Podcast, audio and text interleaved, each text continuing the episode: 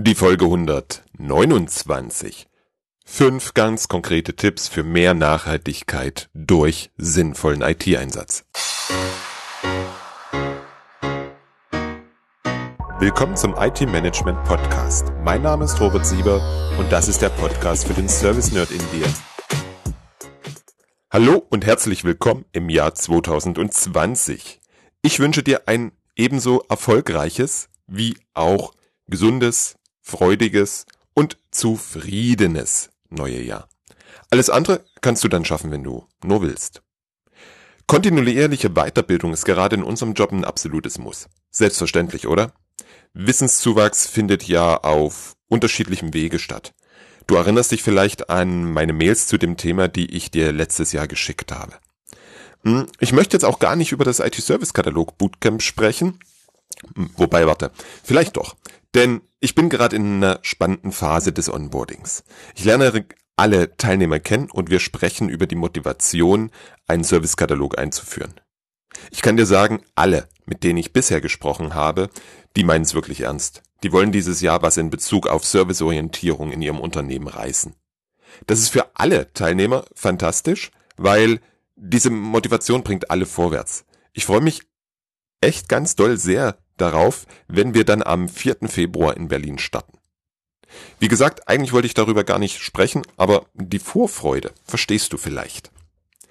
Ich wollte mit dir eigentlich über den über das nächste Service Nerds Camp reden.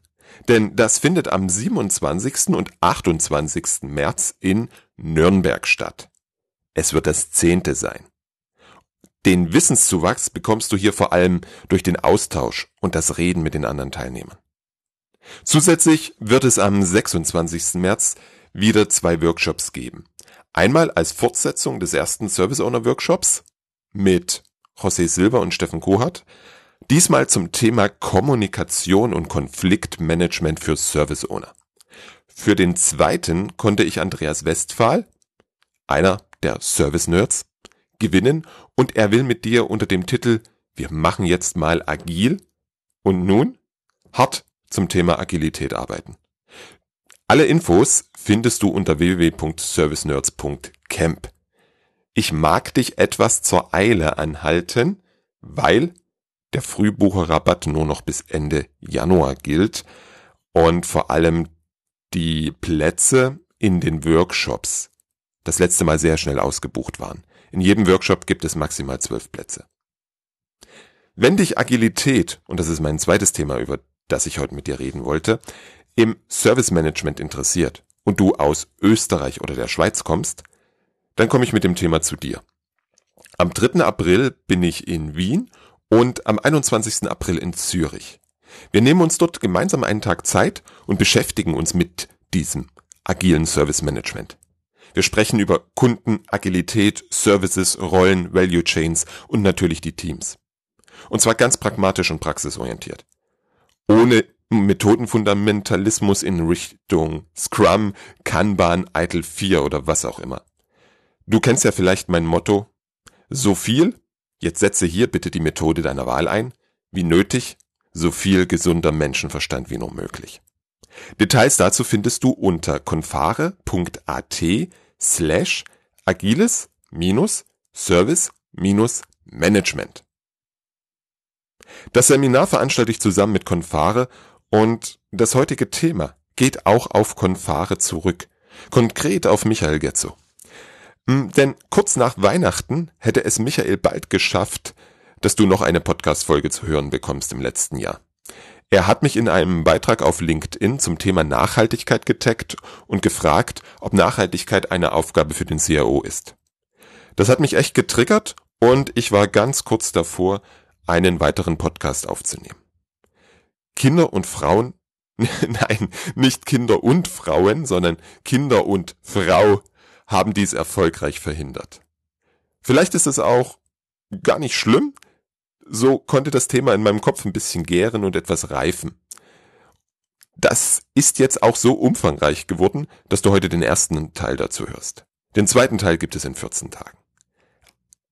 Also, lass uns jetzt über Nachhaltigkeit sprechen. Wie siehst du das? kann der CIO etwas zum Thema Nachhaltigkeit beitragen? Ist es eine Aufgabe des CIOs? Klares Ja, oder? Aber bevor wir da voreilig Konsens haben, lass uns mal schauen, was Nachhaltigkeit überhaupt bedeutet. Ich finde die Geschichte des Begriffs ziemlich interessant. Der Begriff bedeutet im ursprünglichen Wortsinn längere Zeit anhaltende Wirkung. Diese Definition wurzelt im forstwirtschaftlichen Denken und wurde erstmals, Achtung, 1560 in der kursächsischen Forstordnung erwähnt, um trotz hohem Holzbedarf für die Bergwerke eine fortlaufende Nutzung sicherzustellen. Die nachhaltige Bewirtschaftung der Wälder verhindert das gänzliche Abholzen und gewährleistet die natürliche Regenerationsfähigkeit des Waldes, weil immer nur so viel Holz entnommen wird, wie nachwachsen kann. Der Forstwirt Hans Karl von Karlowitz prägte den Begriff und beschrieb 1713 das Dreieck von ökologischem Gleichgewicht, ökonomischer Sicherheit und sozialer Gerechtigkeit. Du hörst, es ist kein neues Thema. Hm, weiter schreiben die Kollegen auf wir-leben-nachhaltigkeit.at Traditionelle Lebensweisen in vorindustrialisierten Gesellschaften waren in ihren Auswirkungen nachhaltiger als die moderne Industriegesellschaft. Die Menschen waren unmittelbar auf ein bestimmtes Gebiet zur Nahrungsproduktion und als Wohnraum beschränkt, wodurch ein natürliches Interesse am Weiterbestehen dieses Ökosystems bestand. In vielen indigenen Kulturen wurde über Mythen, Rituale und Tabus versucht, Änderungen der Lebensumwelt und der Ökosysteme gering zu halten. Ich glaube, das ist genau der Punkt, warum es bei uns nicht so recht mit der Nachhaltigkeit klappen will. Wenn wir Menschen früher im Erzgebirge den Wald für das Bergwerk abgeholzt hätten, dann hätte das unmittelbar alle vor Ort betroffen und es hätten alle vor Ort gespürt. Kein Wald bedeutet sofort und unmittelbar Folgendes. Kein weiterer Ausbau der Bergwerke. Viel weniger Nahrung, da der Wald mit seinen Tieren und essbaren Früchten und Pflanzen nicht mehr liefert. Frieren im Winter, weil kein Feuerholz mehr da ist. Kein Neubau von Häusern und Befestigungsanlagen. Zeitintensiver, aufwendiger, teurer und vor allem unsicherer Import von Holz aus anderen Regionen ganz viele Gründe, warum es den Menschen, selbst denen, die von einem Abholzen kurzfristig profitiert hätten, klar war, dass sie das nicht tun sollten. Genau diese unmittelbare und erfahrbare Auswirkung haben wir heute nicht. Afrika, Asien und der Amazonas sind weit weg. Ja, es ist schlimm, das, aber bei uns ist doch alles in Ordnung. Diese Argumentation kennst du sicher. Ja klar, ich verkürze hier vielleicht etwas. Dennoch bin ich mir sicher, dass das Beschriebene ein Teil des Problems ist. Wir müssen Lösungen für Probleme finden, die wir selbst nicht so recht spüren. Wir brauchen den Willen, uns über unsere eigene Existenz hinaus verantwortlich zu führen für das, was auf unserer Erde passiert. Das fällt offensichtlich vielen ziemlich schwer. Sonst wären wir nicht in der Situation, in der wir aktuell sind. Die IT braucht Strom. IT braucht zweimal Strom. Einmal erzeugen wir gerade im Datacenter ganz viel heiße Luft, die wir dann größtenteils durch den erneuten Einsatz von Strom kühlen. Das ist doch paradox. Das ist doch nicht nachhaltig. Und wir verbrauchen viel von diesem Strom. Bei meiner Recherche zu dieser Folge bin ich über eine Studie der Universität Massachusetts gestolpert. Die drei Wissenschaftler haben ermittelt, dass beim Erstellen und Trainieren eines Modells für die Erkennung und Verarbeitung natürlicher Sprache 280.000 Tonnen CO2 emittiert werden. Das ist so viel, wie fünf Autos über ihren gesamten Lebenszyklus erzeugen. Die Wissenschaftler bemängeln die Art und Weise, wie das Modell trainiert wird. Sie sagen, dass die Intelligenz der von uns verwendeten Algorithmen einen entscheidenden Einfluss auf die Anzahl der notwendigen Operationen und damit den Stromverbrauch haben. Heute werden diese Modelle wohl quasi im Brute-Force-Verfahren trainiert. Es kommt dadurch zu ganz vielen Operationen und damit zum hohen Stromverbrauch. Übrigens, kurzer Hinweis. Für fast alles, was ich hier an Zahlen in diesen zwei Folgen sage, gibt es entsprechende Quellen. Diese Quellen findest du bei mir im Blog www.different-thinking.de. Aus dieser Studie schließe ich, dass es zwei Fragen gibt, die wir immer wieder stellen dürfen, insbesondere wenn es darum geht, dass wir eigene Software entwickeln. Erstens, können wir einen Dienst nutzen, der uns die Funktionalität bietet, oder müssen wir das Rad wirklich neu erfinden? Zweitens, ist die Art und Weise, wie wir es programmiert haben, wirklich gut oder gibt es intelligentere Algorithmen, die zum Ziel führen? Das Beispiel mit der KI ist für mich so interessant, da gerade fast alle Service Management Tool Hersteller ihre eigenen Engines programmieren und vor allem auch bei jedem Kunden anlernen müssen. Muss das sein? Ein sehr plakatives Beispiel mit wahrscheinlich nicht so viel Relevanz für deine tägliche Arbeit. Deswegen zwei Beispiele, mit denen du sicher mehr anfangen kannst. Lass uns jetzt die Clientlandschaft in deinem Unternehmen betrachten. Wie ist es bei dir? Werden die Rechner zum Feierabend ausgeschalten? Ich kenne nicht zu wenige Unternehmen, da lässt die Mehrheit den Rechner gern an. Weil ist ja bequem, die Applikationen bleiben offen, ich kann am nächsten Tag genau da weitermachen, wo ich aufgehört habe. Und das Hochfahren dauert e ewig lange. Hm, jetzt lass uns das mal bitte im Kopf überschlagen. Ein PC im Leerlauf verbraucht um die 80 Watt. Wenn wir sagen, dass der Mitarbeiter 10 Stunden am Tag im Büro ist, dann läuft der PC weitere 14 Stunden im Leerlauf. Am Tag kostet dich das etwas mehr als eine Kilowattstunde. Im Jahr sind das dann schon mal ganze 408 Kilowattstunden. Dein Unternehmen hat vielleicht 500 Arbeitsplätze und wir gehen davon aus, dass 50 Prozent unnötig die Nacht durchlaufen. Da sind wir schon bei 102.000 Kilowattstunden. Laut der Daten von 2017 des Bundesumweltamtes sind das im deutschen Strommix 486 Gramm CO2 pro Kilowattstunde. In unserem Beispiel 49,5 Tonnen CO2 für nichts und wieder nichts. Wenn du jetzt schon im Kopf die Stromkosten überschlagen hast und denkst, Mensch, da lässt sich ja viel Geld sparen, muss ich dich etwas enttäuschen. Der Strompreis für die Industrie liegt ungefähr 10 Cent unter dem, was wir zu Hause bezahlen. Bei der Stromabnahme allein durch die Leerlaufleistung der PCs liegt die, der Kilowattpreis bei ungefähr 17 Cent. Insgesamt pro Jahr hier in dem Fall 17.340 Euro. Auch nicht zu vernachlässigen, oder? Fährst du den PC in den Ruhezustand, dann verbraucht er nur noch zwischen 2 und 15 Watt. Und vor allem, der Mitarbeiter merkt nicht allzu viel Unterschied. Er kann genau an derselben Stelle weiterarbeiten und das Hochfahren früh dauert weniger als eine halbe Minute. Das sind zwischen 2555 und 19.162 Kilowattstunden oder nur noch 1,2 bis 9,3 Tonnen CO2 pro Jahr. Du ersparst der Umwelt und damit uns allen also mindestens 40 Tonnen CO2 im Jahr. Ja klar, die beiden Bildschirme am Arbeitsplatz darfst du gerne in die Rechnung mit einbeziehen, denn die sind gerade in ihrer Sendbeileistung gar nicht zu missachten. Und auch die Drucker, die habe ich jetzt alle mal weggelassen, da es eh schon ziemlich schwer ist, den ganzen Zahlen hier im Audiokanal zu folgen. Dein Aufwand, die Einsparung mittels Ruhestand zu erreichen, ist ziemlich gering. Er beschränkt sich auf die Konfiguration der Energieeinstellungen in den Group Policies von Windows und das sollte inklusive Testen doch an einem Tag erledigt sein, oder?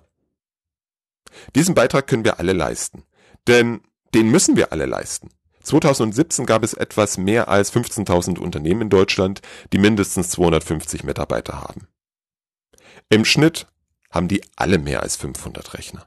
Und damit wahrscheinlich im Schnitt auch 250 Rechner, die in der Nacht durchlaufen. Wir sprechen hier also insgesamt über 600 Tonnen, 600.000 Tonnen CO2 im Jahr.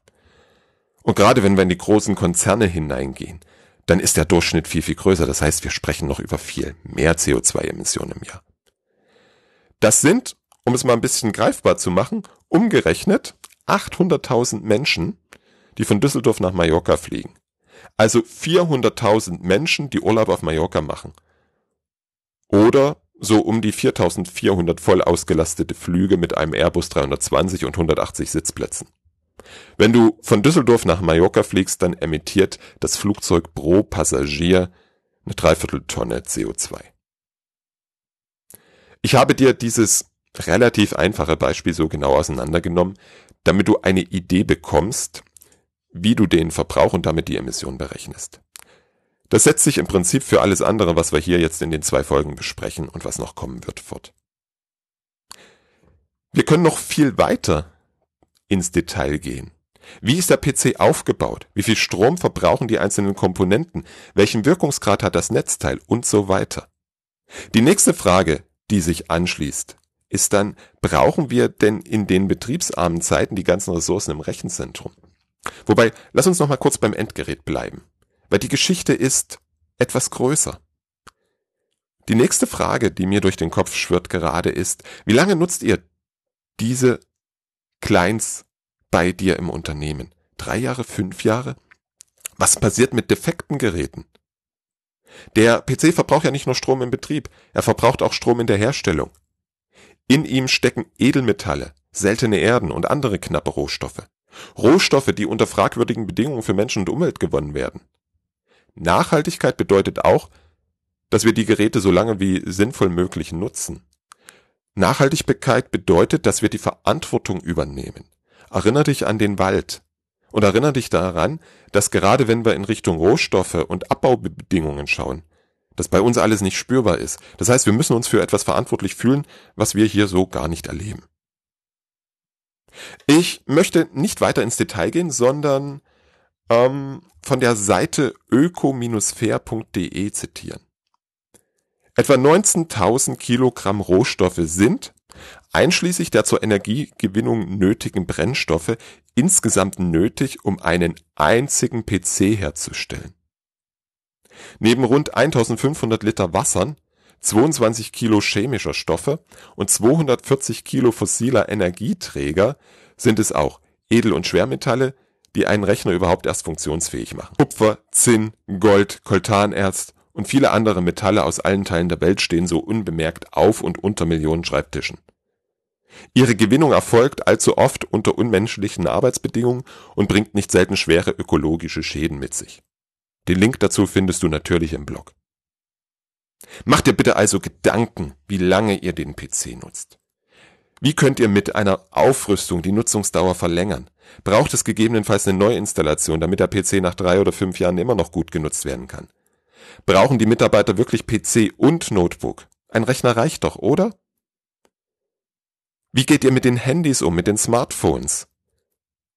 Ich habe das Gefühl, keiner nutzt sein Smartphone länger als drei Jahre. Wie läuft ein sinnvoller Reparaturprozess ab? Ich wollte mein Notebook letztes Jahr reparieren lassen. Keiner konnte mir sagen, wie lange es dauern wird, aber mindestens zwei Wochen. Wie soll ich in den zwei Wochen beim Kunden arbeiten? Denk vorher drüber nach. Wie wird entsorgt? Ein wichtiger Hinweis, wenn du das Lifecycle Management ausgelagert hast, dann macht das erstmal weniger Arbeit. Es entbindet dich nicht von der Verantwortung. Die bis hier genannten Punkte darfst du gern mit deinem Dienstleister diskutieren und so festlegen, dass ihr gemeinsam wirklich etwas für eine nachhaltige Wirtschaft tut. Für mich die überraschende Erkenntnis aus meinen Recherchen. Das Endgerät habe ich in meinem bisherigen IT-Leben immer total ignoriert. Es ist da und muss funktionieren. Die Intelligenz sitzt davor und im Rechenzentrum. Unter dem ökologischen Blickwinkel spielt das Endgerät eine verdammt wichtige Rolle. Das darf ich nicht mehr links liegen lassen. Hm. Zurück zum Rechenzentrum und meiner dir gestellten Frage. Brauchen wir denn in der betriebsarmen Zeit die gesamten Ressourcen im Rechenzentrum? Wahrscheinlich hast du eine Grundlast-IT. Eine IT, die immer laufen muss und der du im laufenden Betrieb nicht einfach Ressourcen wegnehmen kannst. Im Prinzip wäre es doch einfach. Nehmen wir ein ERP-System. Tagsüber arbeiten viele Nutzer damit und es werden entsprechend Ressourcen benötigt. Spätestens ab 18 Uhr ist die Nutzung so gering, dass locker die Hälfte des Arbeitsspeichers und der CPUs ohne Probleme für den Betrieb ausreichen.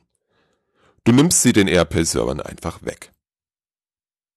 Inwieweit das technisch funktioniert und es wirklich einfach ist, hängt von deinem Betriebssystem und den Applikationen selber ab. Im Normalfall wird es wahrscheinlich dazu kommen, dass die Applikation sagt, nee, Ich möchte nicht mehr arbeiten unter diesen Umständen. Wenn wir das jetzt aber mal weiterdenken und wenn du das bei allen oder vielen Servern machen kannst, dann kannst du die Anzahl der nachts benötigten Virtualisierungshosts verringern.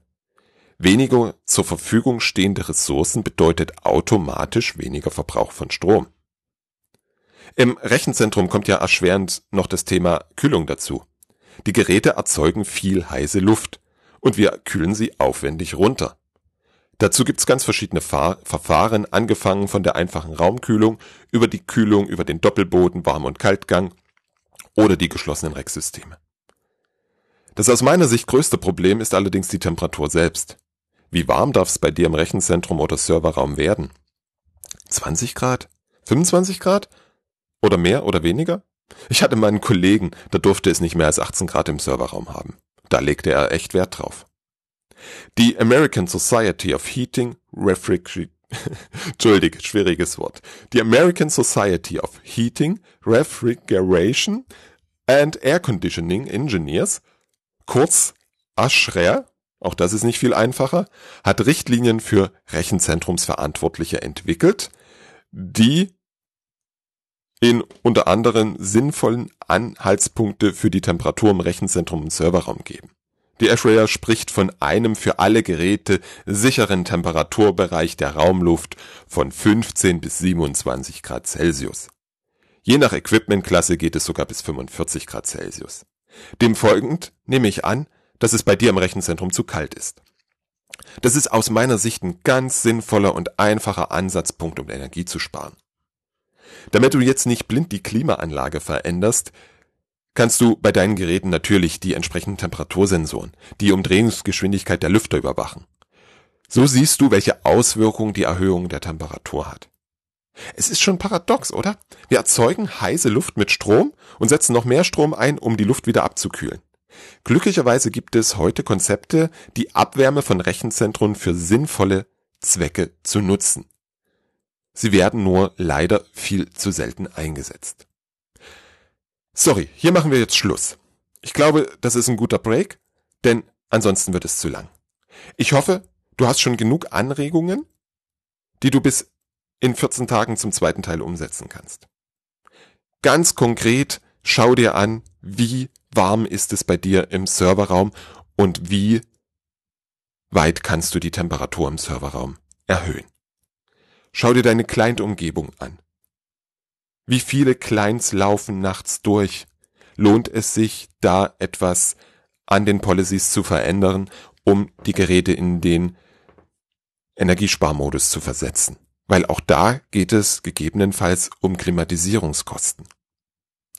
Schau dir an, wie lange deine Clients eingesetzt werden, was du tun kannst, damit deine Clients länger genutzt werden. Schau dir an, wenn du neue Clients kaufst, was für einen Wirkungsgrad haben die Netzteile? Wie viel Strom wird verbraucht? Welche Leistung ist notwendig? Nächste, nein, nicht nächste Woche, sondern in 14 Tagen gebe ich dir gern noch mehr Impulse. Ich danke dir fürs Zuhören und freue mich, wenn du das nächste Mal wieder reinhörst.